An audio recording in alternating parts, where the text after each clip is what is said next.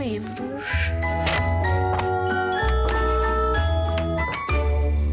Chamo-me José Jorge Loteria. Acabo de publicar A Loja das Palermices, com a ilustração de Célia Fernandes e com a chancela dos livros Zig Zag.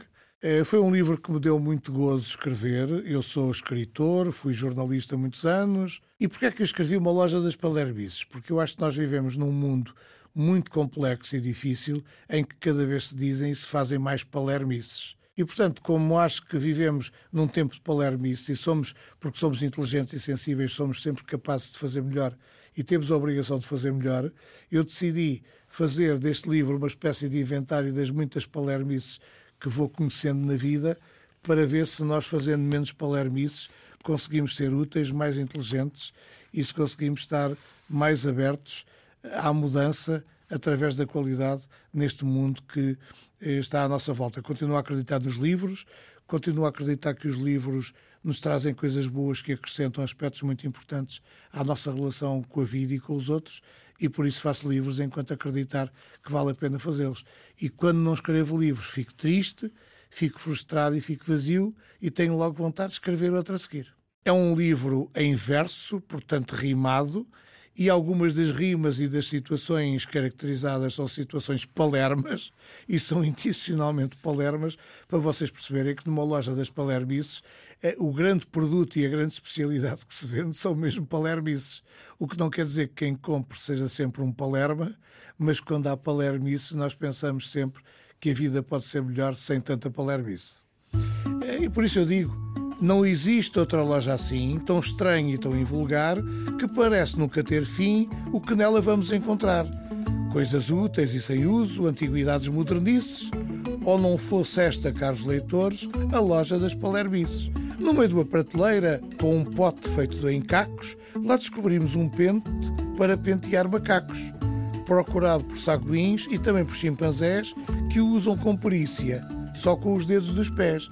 Numa outra prateleira, no meio de produtos finos, encontra-se uma lanterna para caçar gambuzinos, que, sendo seres muito raros, divertem tanto os meninos que, na hora de crescerem, querem ficar pequeninos continuamos a viagem assim. Na área da papelaria, onde faz muito calor, vende-se tinta simpática para escrever cartas de amor. E como aqui nada falta numa loja com tanto estilo, até há lenços de papel para lágrimas de crocodilo. E de surpresa em surpresa, vemos as casas de botões que são feitas à medida só dos ratinhos anões. E por estranho que pareça, até há máquinas de calcular para os bichos de conta não se poderem enganar. Numa caixinha de metal expõem-se pauzinhos ao sol que só podem ser usados em escadas de caracol. E para surpresa total, até os bichos da seda têm máquinas de costura para darem como prenda. Na secção das emoções, só para avós babados, há babetes com retratos que têm versinhos bordados. E há óculos com arco-íris para as meninas dos olhos verem com todas as cores, com alegria aos molhos. Num balcão muito especial entre garrafas de anis, vendem-se dedos de macaco para meter no nariz.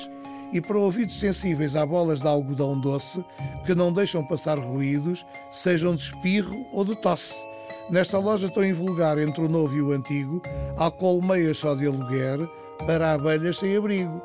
Pensando na gente cansada, vendem-se foles para apagar as velas de bolos de anos que dão trabalho a superar. Quem descer até à cave encontra fardos de palha para carros de 100 cavalos que transportam muita tralha. Na secção de adereços com cores deliciosas, há óculos de ver ao longe para toupeiras curiosas e não se ficam atrás sem serem dispendiosos quebra-nozes especiais só para esquilos golosos. Entre cartazes com praias, com artistas e poemas, há uma secção que vende chaves para problemas. Entra um menino apressado com arzinho rabugento que quer aviões de papel só para entreter o vento.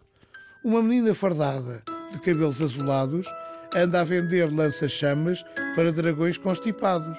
Nesta loja que existe na nossa imaginação, há bananas de plástico para macacos de imitação e também camas elásticas onde se podem treinar gafanhotos em má forma que querem voltar a saltar.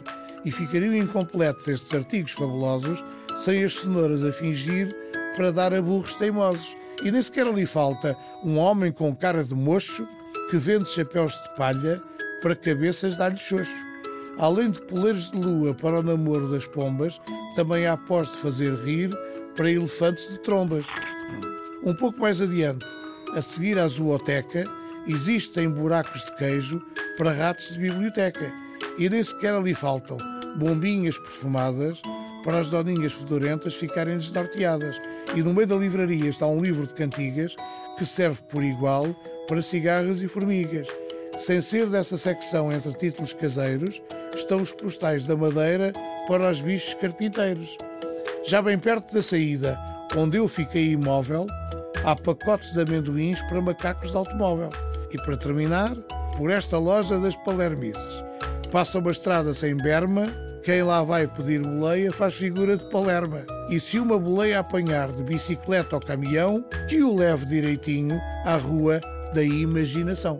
E portanto já sabem, livros zigue-zague, coleção na minha rua.